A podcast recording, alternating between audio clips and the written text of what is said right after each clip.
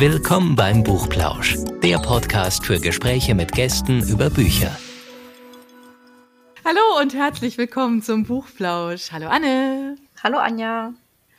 Anne und ich, wir haben heute natürlich wieder einen Gast, wie immer. Und wir sind uns jetzt heute mal, ich sage jetzt mal so ein bisschen so dem Buchthema noch ein bisschen treuer, weil wir nämlich wieder einen Autor dabei haben. Aber das ist nicht nur ein Autor, sondern der macht noch viele andere tausend Sachen. Und wenn ihr auf die Seite von ihm geht, das könnt ihr, wir stellen den Link natürlich auch rein in den Podcast und auf unsere Seite dann werdet ihr sehen, dass sich Patrick Baumann, hallo Patrick. Hallo, danke für die Einladung. Mit ganz vielen Sachen, ganz vielen Sachen beschäftigt. Und ja, so ein bisschen, also ich habe es im Vorgespräch schon gesagt, ähm, ist so ein bisschen ein Tausendsasser. Und deswegen habe ich mir jetzt überlegt, Patrick, stell dich doch mal selber kurz vor und sag, was machst du eigentlich? ja, also die, die Bezeichnung Tausendsasser, die finde ich total schmeichelhaft, die gefällt mir. Ich habe äh, auf meiner Website stehen, äh, ich bin Patrick und ich mache alles Mögliche weil ich lange damit gestruggelt habe, auf diese Frage ordentlich zu antworten. Ne? Die eine Sache, wer, wer bist du, was machst du? Mhm. Äh, ich kann das aber natürlich noch ein bisschen konkreter machen, was ich eigentlich mache. Also ich habe drei Dinge, mit denen ich Geld verdiene, von denen ich lebe. Das ist ein Billardsalon, den ich in Berlin betreibe, äh, mit einem Partner zusammen. Das ist ein Onlinehandel für Billardzubehör, den ich auch mit Partnern betreibe. Und äh, ich bin Freelance-Website-Macher seit vielen Jahren schon. Genau. Und ähm, das ist das, wovon ich lebe. Das ist auch ganz cool, so verschiedene Einkommensquellen zu haben und dann nicht auf eine festgelegt zu sein. Und ähm, mhm. als letztes äh, habe ich mich vor einigen Jahren eben dem Schreiben gewidmet und gerade meinen ersten Roman veröffentlicht. Das ist aber noch keine ordentliche Einkommensquelle. Aber der ist ja auch noch ganz frisch, der oder? Der ist ganz frisch, ja. Da darfst du uns gleich mal ein bisschen was dazu erzählen, mhm. weil ich finde so diese Unter Unterzeile finde ich sehr, sehr aufregend. Also 2040, Tag der deutschen Einheit, mhm. ähm, das macht auf jeden Fall neugierig und ich glaube, da geht's jedem so, dass man sagt so, hä? worum geht's da? Was genau passiert da? Und deshalb, ähm, glaube ich, können wir einfach mal so kurz hier reinstürzen und ähm, weil das ist ja auch sehr prominent auf deiner Seite. Mhm. Ähm, vielleicht kannst du mal ein bisschen so einen kleinen Ausflug geben. Wohin geht's ja, da? Ja, gerne. Also das Buch spielt komplett im Jahr 2040 äh, in Berlin. Rund um den Tag der deutschen Einheit kulminiert dann äh, die Handlung. Es ist eine recht düstere Zukunftsvision. Es gibt eine neurechte Partei, die Deutschland regiert, die heißt PAD, Patriotische Alternative Deutschlands. Da kann sich jeder überlegen, was da als Vorbild gedient hat. Ähm, und äh, ein ehemaliger Gangster und jetzt äh, Kioskbetreiber gerät in eine politische Verschwörung und äh, versucht eigentlich nur seine eigene Haut zu retten, versucht eigentlich sich aus allem rauszuhalten, was Ärger angeht und sich irgendwie über Wasser zu halten, aber gerät in diese große politische Verschwörung und muss natürlich dann die aufhalten und ähm, lernt dabei wieder Verantwortung zu übernehmen für die, für die Dinge, die ihm wichtig sind. Ja. Was war die Inspiration für deine Geschichte? Das klingt ja schon äh, sehr speziell. Ja, das war so eine so eine typische Was wäre wenn Frage. Ich habe 2017 angefangen oder 2016, 17 kam so die erste Idee und ich habe damals ähm, viele Parallelen gesehen zwischen dem Berlin und dem Deutschland der 1920er Jahre, Weimarer Republik, goldene 20er und dem heutigen Berlin beziehungsweise von vor drei, vier Jahren. Und zwar einerseits war Berlin damals und heute eine total weltoffene Stadt. Jeder konnte machen, was er will. Es gab äh, Partys, Kunst, Drogen, Sex, irgendwie relativ frei und ähm, zweitens einen ziemlichen Clash zwischen der politischen Linken und Rechten, damals ja sogar mit Straßenschlachten und Schießereien und mhm. äh, und mhm. das, äh, was dann daraus geworden ist, haben wir kennen wir aus dem Geschichtsunterricht oder aus aus unserer Geschichte. Mhm das heutige Berlin eben auch wieder super weltoffen, jeder darf machen, was er will. Und gleichzeitig gab es eben äh, 2015, 16, 17 fing das an, dass links und rechts auch wieder, oder beziehungsweise kam dann eben die, die AfD mhm. groß auf, dass da wieder so ein politischer Clash ist und vor allem auch eine, eine Polarisierung, finde ich, zwischen den mhm. Extremen. Und das fand ich eine spannende Parallele. Und dann habe ich mir überlegt, okay, was wäre jetzt, wenn sich die Entwicklung ähnlich abspielen würde wie wie damals. Ich habe noch eine ganz konkrete Sache, die ich mir als Vorbild genommen habe aus der Vergangenheit. Aber wenn ich die erzähle, dann spoilere ich den wesentlichen Teil am Ende. Deswegen lasse ich das bleiben. Aber das war, das war der, die Idee dazu. Ja. Okay, das klingt tatsächlich sehr spannend. Ja, ja also die, die es bisher gelesen haben, fanden es auch spannend. Insofern äh, freue ich mich über jeden, der reinschaut kam ähm, durch die Inspiration von den 1920er auch die kurze Zeitspanne zustande? Weil, also wenn man das jetzt hört, 20 Jahre mhm. in die mhm. Zukunft, das ist nicht viel, aber 1920 ja. bis 1940 ist ja genauso schnell eskaliert. ja, also ähm, es kommt jetzt kein dritter Weltkrieg in dem Buch vor. Äh, ich habe mich da dann also nicht sklavisch an den Zeitablauf oder sowas oder so gehalten, sondern einfach, ich hatte auch so ein paar Ideen. Ähm, also einmal habe ich überlegt, was für ein Zeithorizont finde ich realistisch, dass diese Partei im schlimmsten Fall wirklich einen Bundeskanzler stellen könnte. Und dann waren es aber auch so ein paar Ideen, die ich die ich hatte, wie sich die Welt in den nächsten Jahren entwickelt, technologisch, sozial, äh, ökologisch und so weiter, wo ich dann halt gesagt habe, okay, das ist nicht zu weit in der Zukunft. Ich habe auch während des Schreibens immer wieder geschwankt, ist es 2030, 35, 40 oder muss ah, ich die ah, Zahl okay. vielleicht gar nicht nennen, sondern zeige einfach, es ist in der nahen Zukunft. Am Ende habe ich mich für, war ich dann beim Schreiben schon so weit und hatte auch die ganzen Geschichten der Figuren schon so äh, weit entwickelt, dass 2040 dann die Zahl bleiben musste, weil sonst hätte ich wieder zu viel umschmeißen müssen. Und da ist ja, äh, also es, es ist jetzt nicht sklavisch an das, an die 19, 1900er Jahre äh, angelehnt, ähm, sondern das war eher die, die Grundinspiration, wo das herkam.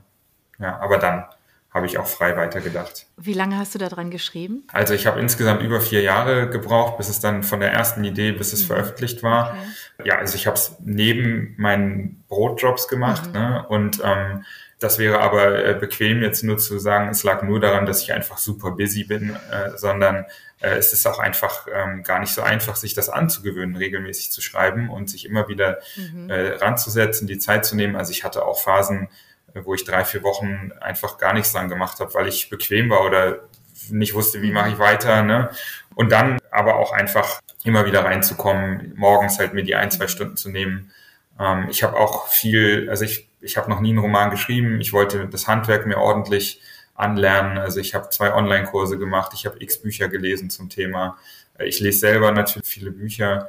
Ja, dann vergehen die Jahre. Ne? Also ich hab, hatte eigentlich eine andere Deadline. Und äh, da gibt's aber ein ganz schönes Zitat äh, zu Deadlines von äh, Douglas Adams, der Per Anhalter durch die Galaxis geschrieben hat. Kennt ihr das? Ja. ich, liebe, ich liebe Deadlines. Ich mag das zischende Geräusch, was sie machen, wenn sie vorbeisausen.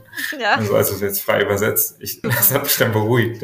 Und ähm, entscheidend, am Ende ist es fertig geworden, ich bin glücklich und dann ist auch egal, wie lange es gedauert hat. Na, das stimmt. Ja. Du hast ja vorher auch schon so Sachbücher geschrieben, glaube ich. Und hm. äh, wie, wieso wolltest du dann überhaupt noch ein fiktionales Werk schreiben? Ja, also ähm, eigentlich wollte ich immer fiktionale Werke schreiben. Also das war so, da ich eben viel Leser bin und vor allem eben Romane, also das war für mich immer das tollste Entertainment, Bücher zu lesen. Mhm. Ähm, und da war immer dieser Traum, oh, irgendwann will ich das selber mal machen, dass andere dann das lesen mhm. können, was ich geschrieben habe. Und die Sachbücher, die kamen eigentlich eher aus so einem, äh, so einem Geldverdienen-Aspekt heraus. Also ich bin viel in, digital, in der digitalen Welt unterwegs. Da geht es immer darum, wie kann man online äh, Geld verdienen. Und zum Beispiel Sachbücher oder generell Bücher schreiben ist ja auch ein Geschäftsmodell für, für Leute. Mhm. Und ähm, da habe ich damals vor acht Jahren oder so einen Kurs gemacht, wie verdienst du deinen ersten Dollar online. Ne? Das war so ein amerikanischer oder von zwei Australien so ein Kurs. Und da war gerade Self-Publishing ein großes Ding. Und dann äh, habe ich halt einfach ein Buch übers Billard geschrieben, weil ich da Experte bin. Ich bin auch Billardtrainer. Mittlerweile nicht mehr aktiv, aber das habe ich lange Zeit gemacht. Und ähm, so kam das. Und das war, das war viel leichter, als einen Roman zu schreiben, weil ich einfach nur aufgeschrieben habe, was ich weiß. Ne? Das, was ich den Leuten immer im mhm. Training erzählt habe, habe ich aufgeschrieben. Geschrieben habe ich schon immer viel, also auch im, im Business-Kontext. Ich habe PR, in der PR angefangen und äh, Pressemitteilungen. Ich habe immer viel geschrieben, aber halt eher so Business oder Blogs oder sowas. Deswegen die Sachbücher, äh, dieses Gattes Billardbuch, das ging mir leicht von der Hand. Und Romanschreiben war dann schon nochmal was ganz anderes. Ja, das ist total spannend. Jetzt hast du schön den Bogen mal so Richtung Billard auch gespannt, mhm. tatsächlich vom Schreiben. ähm, du hast gerade gesagt, du warst, äh, warst Billardtrainer, weil du es aktiv nicht mehr machst. Mhm. Ähm, das heißt, du hast es richtig auch als Sport selber auch betrieben. Genau. Und warst sehr erfolgreich? Sehr erfolgreich wäre übertrieben. Ähm, ich habe mit 14 angefangen, das im Verein zu machen. Ne? Also wirklich gibt es mhm. Vereine äh, und es gibt Wettkämpfe und alles, was man sich vorstellen kann und bin aber nie ganz, ganz oben geworden. So in Berlin bin ich bin ich gut, ne, da kennen mich auch einige und jetzt durch die Trainersache ähm, oder auch durch den Billardsalon mhm. kennen mich auch in, in, Deutschland etliche in der Szene. Ähm, aber ich war nie einer von, der ganz oben mitgespielt hat. Dazu hat mir in jungen Jahren, glaube ich, echt die Disziplin und der, äh, da hat es mir gefehlt, mich auf eine Sache wirklich zu fokussieren, weil ich glaube, wenn du in wenn gerade im Sport, wenn du nach ganz oben willst, dann mhm. darfst du kaum noch was anderes machen als das. Und dazu war ich immer viel zu vielseitig interessiert. Und zu schnell wieder, oh, next shiny object. Mhm. Ne? Ähm, deswegen. Aber ich, äh, das ist ein schöner Punkt vielleicht zum, zum Thema Handwerk und kann man das lernen, also kann, kann man schreiben lernen zum Beispiel. Ich habe in mhm. meiner Trainerausbildung damals gelernt, okay, erstens, äh, du wirst niemals so gut, wie du jemals, also ich habe immer gedacht, ich werde mal Weltmeister, wenn ich, wenn ich groß bin, ne? mhm. ne? habe aber nichts dafür getan. Und in meiner Trainerausbildung habe ich gelernt, du wirst niemals Weltmeister, weil das, das ist schon, der Zug ist lange abgefahren, aber ich habe gelernt, wie kann ich besser werden? Und ich habe gelernt, wenn ich regelmäßig an mir arbeite, dann werde ich viel besser. Und das habe ich damals im Billard geschafft und das hat mir vor allem auch beigebracht, du kannst in allen Bereichen, die du, wo du gerne gut sein möchtest, mhm. kannst du das Handwerk lernen. Vielleicht irgendwann nicht mehr, um da ein ganz großer zu werden. Du kannst auch nicht mit 40 irgendwie Profifußballer werden, aber um ziemlich gut zu werden, das geht mit Fleiß meiner Meinung nach. Und äh, das war fürs Schreiben dann für die, diesen Roman endlich anzugehen. Äh, dafür war das äh, ein guter Start. Das ist auch total wichtig. Also das Thema Fleiß, ähm, wenn du das jetzt so sagst, mhm. das ist ja, das gilt ja wirklich tatsächlich für alles. Ne? Mhm. Ne? Ja, also da kann man noch so viel Talent haben, ja. ne? wenn man, wenn man nicht wirklich dranbleibt und tatsächlich übt und trainiert oder in welcher Form auch genau. immer dann ist das alles ja. Murks, dann wird es nichts. Richtig. Ja? Da kann man noch so begabt sein vielleicht, ja, aber man kann das halt einfach nicht dahin tragen.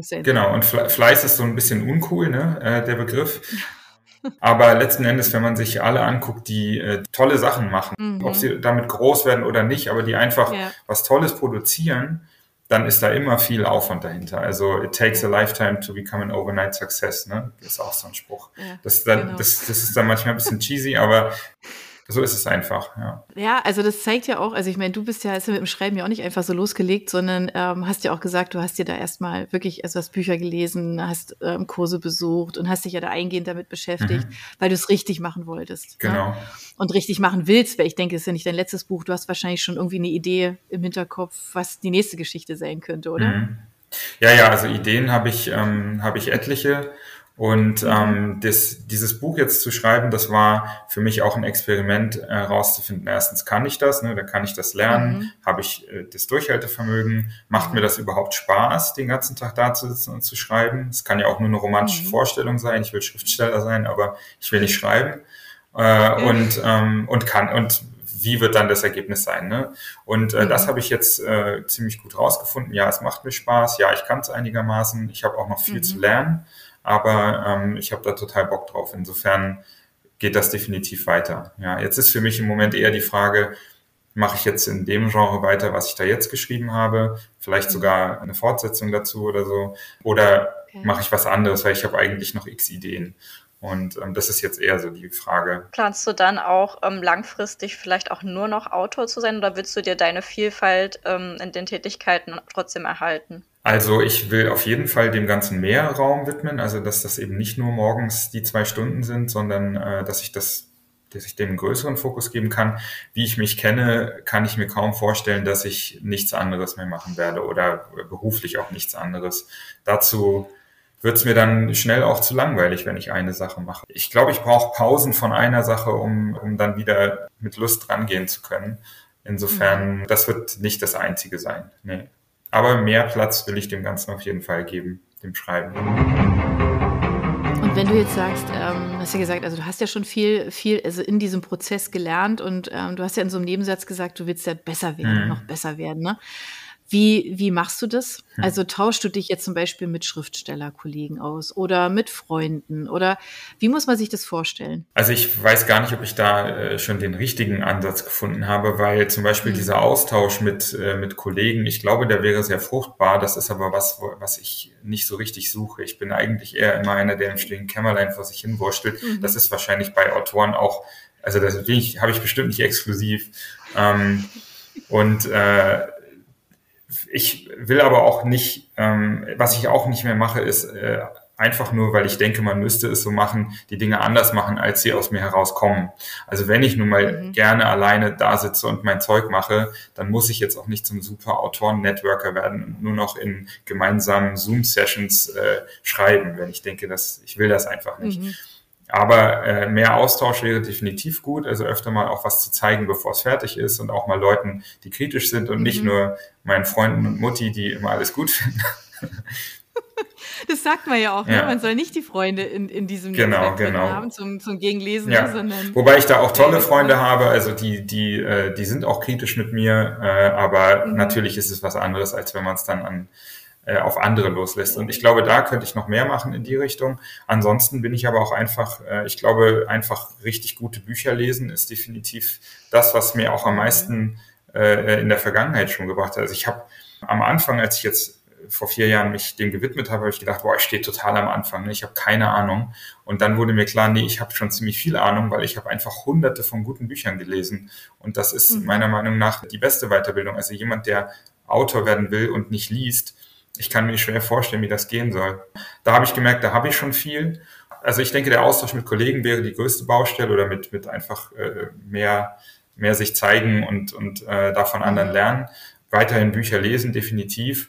Und natürlich auch äh, noch mehr so, also diese ganzen Schreibratgeber und so, da gibt's echt richtig viele gute, gute Bücher und die haben mir viel gebracht. Also mhm. da kann ich auch gerne euch für die Show Notes dann noch ein paar Tipps liefern. Das, was mir als erstes einfällt, ist, das heißt Save the Cat, falls es hier Hörer gibt, die, die selber da auch am Anfang stehen, das, das war richtig gut. Also Save the Cat ist ein Konzept, was aus Hollywood, aus dem Drehbuchschreiben kommt. Ah, okay. Und es gibt dann aber nochmal eine Adaption, das heißt Save the Cat Writes a Novel, wo dieses Modell auf Romane übertragen wurde. Und das ist halt super anschaulich und sehr, gerade für einen Anfänger, sehr praktisch, wie entwickle ich eine Geschichte, die rund ist, mhm. die, die, die den Leser bei der Stange hält und so. Autor müsste ich nachliefern, weiß ich gerade nicht, aber mhm. ja.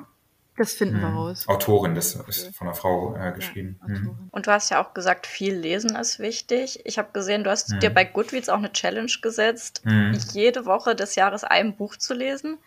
Das ist ja mhm. dann auch nicht so einfach, wenn du sowieso schon so viel am Laufen hast, dann auch noch jede Woche ein Buch zu lesen. Wie managst du das? Äh, das muss ich zum Glück gar nicht managen. Also ähm, ich mache das auch jetzt schon seit sechs Jahren oder so. Also die Challenge habe ich seit sechs Jahren und bis, im, bis aufs erste Jahr habe ich es auch jedes Jahr äh, hingekriegt. Also ich lese tatsächlich über fünf Jahren jede Woche ein Buch das Witzige ist, ich muss da gar nicht viel machen. Das ein, also an, nochmal anders. Ich habe vor sechs, sieben Jahren, als ich damit angefangen habe, habe ich gemerkt, ich lese irgendwie gar nicht mehr so viel, nicht mehr so viel Bücher wie früher. Als Kind habe ich, mhm. war ich die totale Leseratte.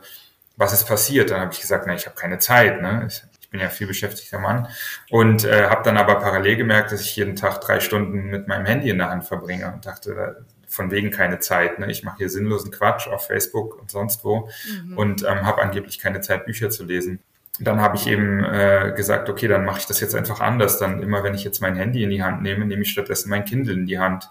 Dann habe ich diese Challenge, ich weiß nicht, wann die mit diesen Challenges angefangen haben, aber das habe ich da zeitgleich irgendwie auch entdeckt bei Goodreads und dachte, gut, dann mache ich da jetzt mal diese Challenge, fange ich halt damit mal an und dann war das, das ging ganz schnell, dass ich wieder voll drin war im Lesen. Weil ich ja eigentlich total gerne mache. Ich habe ja auch nicht aufgehört zu lesen, aber ich habe halt viel mehr Quatsch gelesen. Ich habe irgendwelche Blogs gelesen, die mich eigentlich nicht richtig interessiert haben. Ich habe jeden Tag Zeitung gelesen, was es ist gut, ab und zu mal Zeitung zu lesen, aber jeden Tag sich diesen ganzen News-Quatsch reinzuziehen, ist für mich auch nicht mehr gehaltvoll so in, in dieser Masse. Und so bin ich wieder zu den Büchern zurückgekommen. Und da, das ist auch total cool. Also ja, und ich lese dann, ich lese beim Essen, ich lese vorm Schlafengehen, ähm, ich lese auch ziemlich schnell. Das ist auch nichts, was ich geübt habe, sondern das war immer so. Mhm.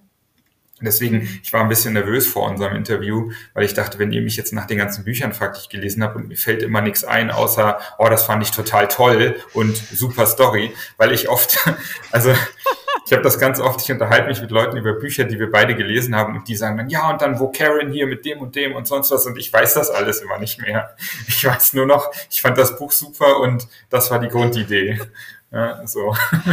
ähm, weil ich so schnell, glaube ich, einfach äh, mhm. die Bücher fresse.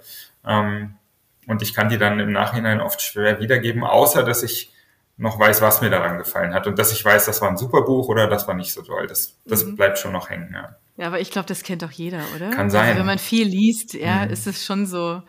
Ja, ja, doch. Also ich kann es irgendwie schon mhm. nachvollziehen. Ja. Aber wenn wir jetzt so bei dieser, bei dieser Challenge jetzt gerade waren, das ist natürlich klar. Ich meine, wir fragen ja immer nach Buchempfehlungen, mhm. ja. Und das fragen wir dich jetzt natürlich auch, ja. Also von deinen vielen, vielen Büchern, also mindestens 40 musst du ja schon gelesen mhm. haben dieses Jahr. Ähm, was hat dich denn da so zuletzt so richtig ja, beeindruckt, ja, wo du sagst, Mensch, also das war jetzt ein super Buch? Da habe ich mich natürlich darauf vorbereitet, indem ich meine, meine Liste mit gelesenen Büchern aufgemacht habe, hier parallel. Jetzt mal erstmal ohne auf die Liste zu gucken, war äh, das letzte ein Sachbuch, ähm, das heißt Radical Honesty.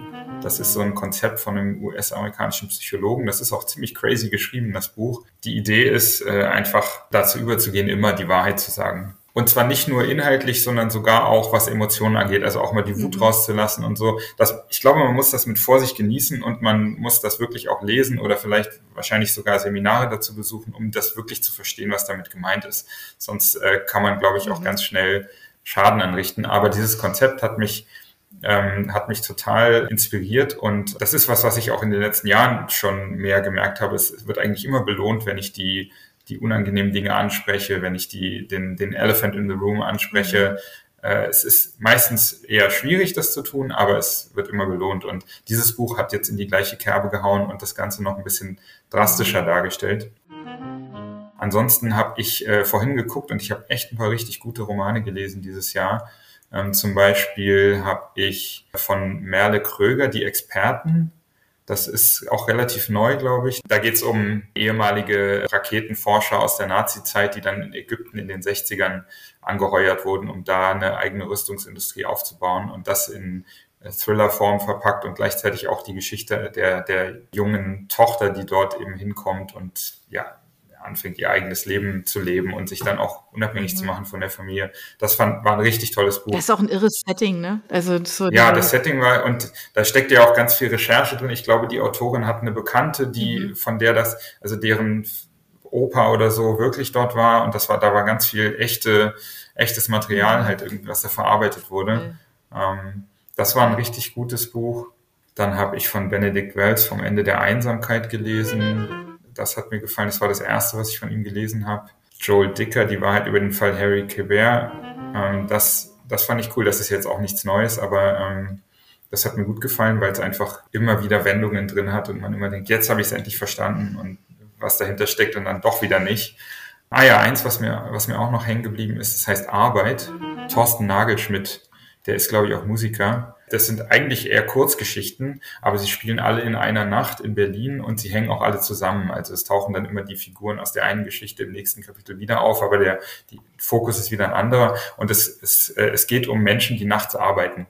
Ähm, also da sind ist eine Rettungstransporterfahrerin dabei, ein Drogendealer, ein Türsteher okay. und das ist äh, gerade wenn man aus Berlin kommt sehr sehr gut Berlin dargestellt. Also die Figuren sind die die also da, man hat echt fast das Gefühl, man guckt einen Film und äh, sehr unterhaltsam, lustig, auch, auch drastisch, aber äh, das Buch habe ich echt schnell gelesen. Das hat mir richtig gut gefallen. Das mhm. klingt toll. Das muss ich ja. unbedingt. Das steht jetzt gerade auch schon auf meiner Liste. Ja. ja.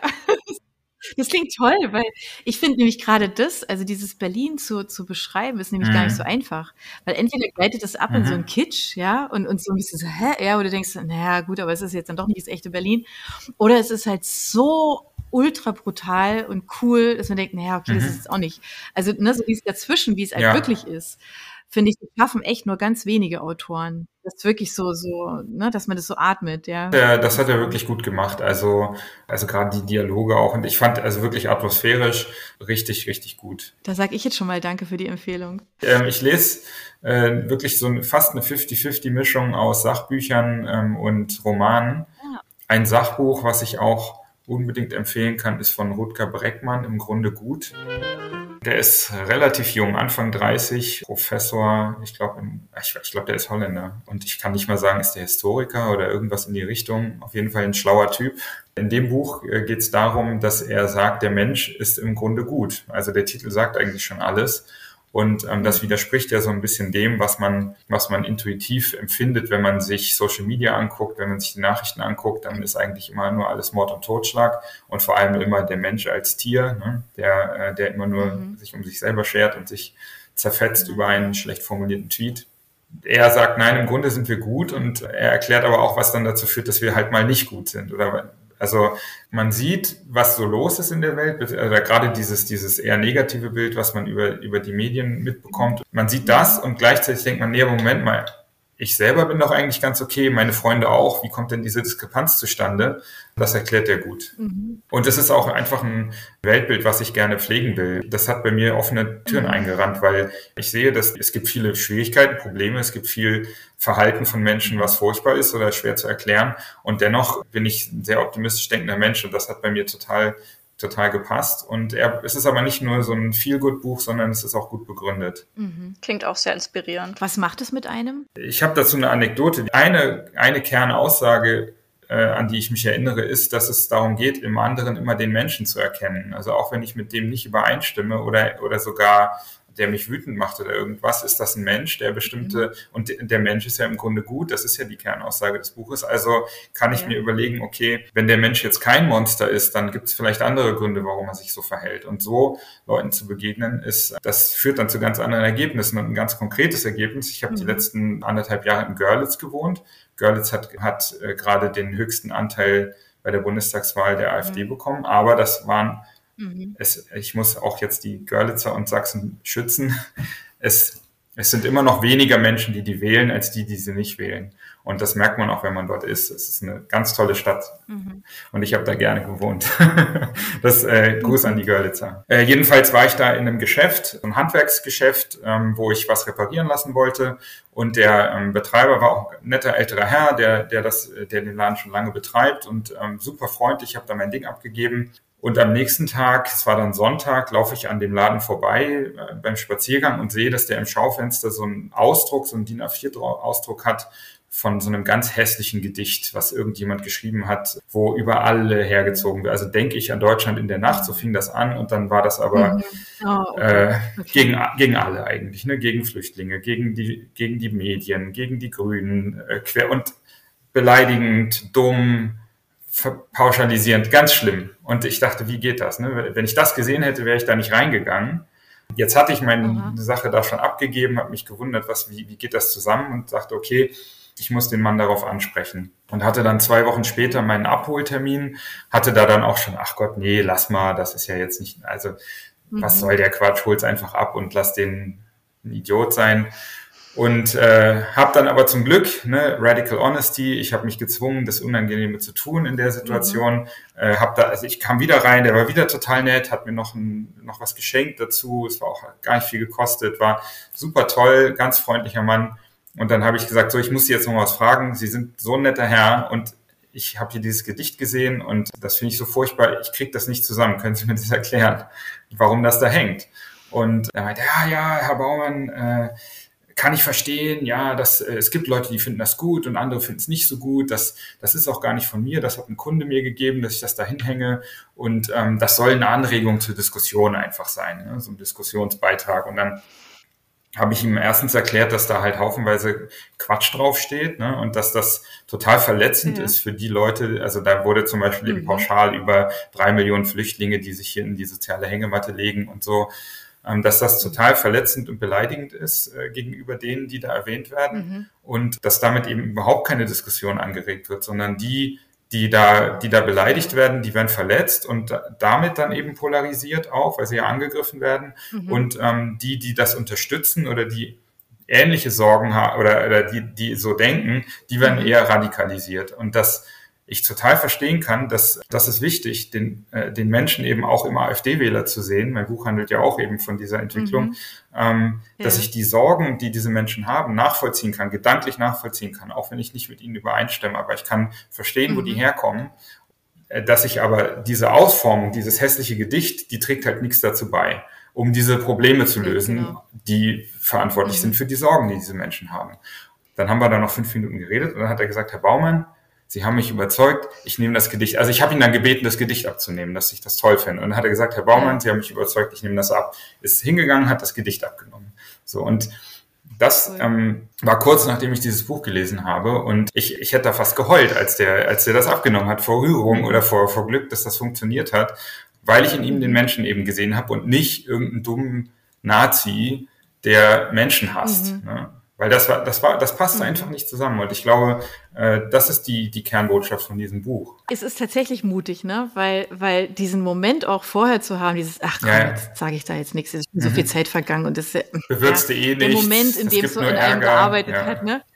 Ja, genau, ne? Das ist so, oh, ja, wie kriegt mhm. man das so hin? Das kann, glaube ich, echt jeder nachvollziehen. Ähm, auf der anderen Seite ist es ja genau das, ja, dass du mit ihm mhm. gesprochen hast, finde ich ist, also ich finde die Geschichte mhm. echt toll. Ja, insofern, also ich merke mir einfach mal zwei Bücher auch. Nee, drei.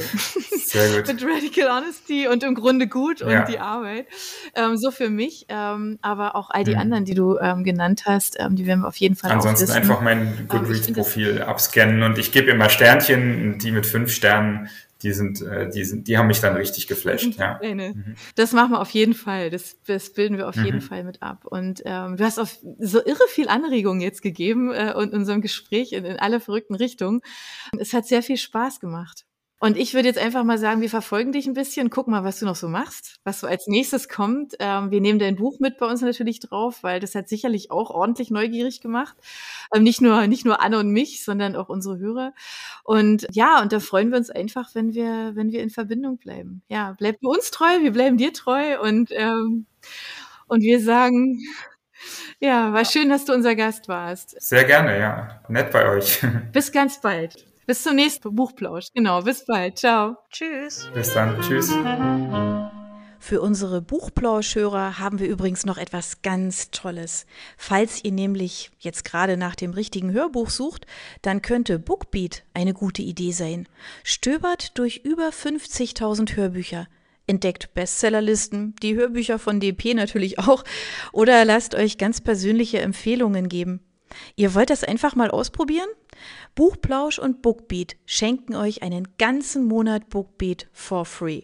Meldet euch einfach mit dem Rabattcode Buchplausch bei Bookbeat an oder geht auf die Seite www.bookbeat.de slash Buchplausch und schon seid ihr dabei. Den Link, den haben wir auch noch einmal in die Beschreibung der Podcast-Folge eingefügt. Also nutzt dieses wunderbare Angebot, einen Monat lang so irre viele Hörbücher zu hören, wie ihr wollt, denn genauso funktioniert Bookbeat. Das ist nämlich toll. Ihr könnt so viele Hörbücher hören, wie ihr wollt. Das ist doch jetzt genau das Richtige, oder? Also ausprobieren. Wir freuen uns mit euch. Bis dann.